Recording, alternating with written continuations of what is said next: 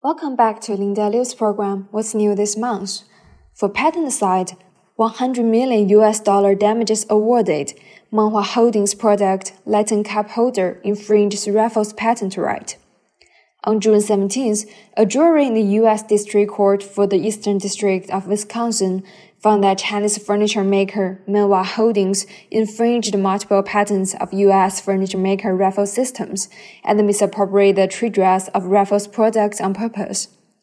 A damage of approximately 100 million US dollar was determined. The technology involved in those patents is related to a multifunctional lighted cup holder mounted on furniture. 597 million US dollar trade secret case, Hytera escapes from permanent injunction but required to pay the license fee to Motorola. On July 5th, the U.S. District Court for the Northern District of Illinois rejected a request filed by the U.S. telecommunications equipment maker Motorola Solution, deciding now to reconsider the issuance of a permanent injunction to Chinese company Hytera Communications this case is still pending as Motorola has appealed to the U.S. Court of Appeals for the Seventh Circuit over this ruling. However, the district court agreed with the parties' joint proposal on patent license fees.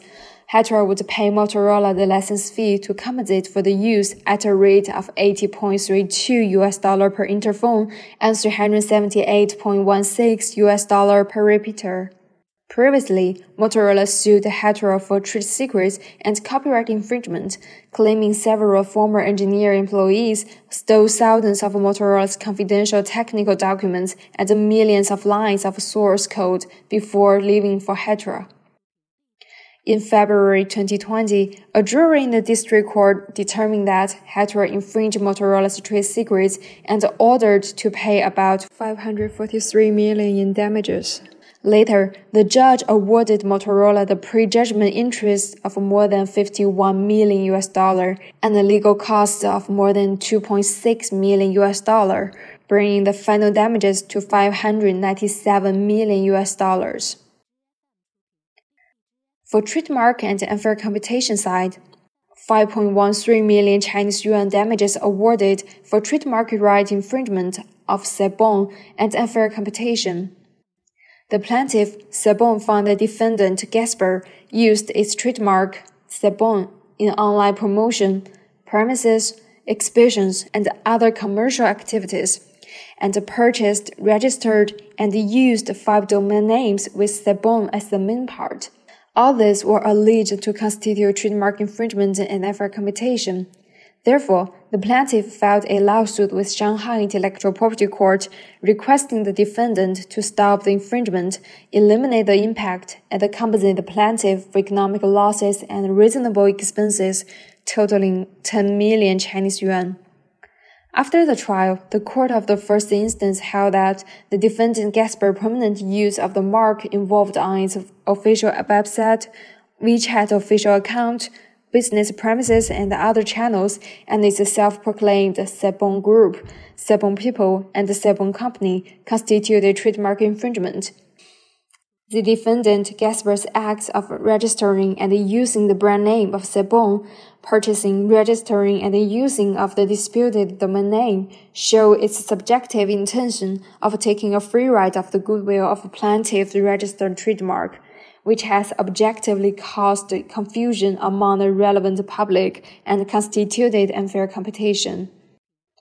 As it was difficult to determine the actual loss of the plaintiff or the defendant's profit from the infringement, the court comprehensively considered the popularity of the registered trademark involved, the duration and the scale of the infringement, the defendant's subjective malicious, the profit margin of the similar products, and other factors and rule that the defendant shall compensate the plaintiff for the economic losses of 5 million Chinese yuan and reasonable expenses of 137,240 Chinese yuan. The defendant appealed to the Higher People's Court of Shanghai Municipality. Recently, the court rejected the appeal and made the final judgment upholding the first instance judgment. 5 million Chinese yuan punitive damages issued to an online store for altering Huawei's trademark and displaying the fake authorization letter. Recently, Huawei sued the Shanghai Company over adding the word Huawei to the name of its product using the mark of Huawei and displaying the fake online sale authorization letter of Huawei to boost the sales. Therefore, Hangzhou Intermediate People's Court of Zhejiang Province held that the defendant shall be liable for punitive damages after the trial, and the court supported Huawei's claim of 5 million Chinese yuan in full. For IP related policies, Breaking news Amendment to Anti Monopoly Law passed and shall to come into effect as of August 1st, 2022. On June 24th, the 35th session of the 13th National People's Congress Standing Committee passed the amendment to the anti-monopoly law, which will come into effect as of August 1st, 2022. 2021 Annual Report on the Commercialization of China's Scientific and Technological Achievement released. The 2021 Annual Report on the Commercialization of China's Scientific and Technological Achievement the chapter of universities and research institutes is released in Beijing. The report shows that China keeps active in commercialization of scientific and technological achievements. In 2020, China saw an increase in both the number of commercialization contracts and the contract amount signed by 3,554 universities and scientific research institutes on technology transfer, licensing, investment, consultancy, and other commercialization ways.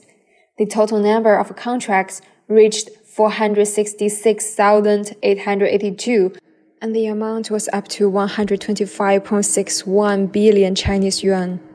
Among them, 261 universities and institutions exceeded 100 million Chinese yuan in terms of the contract amount.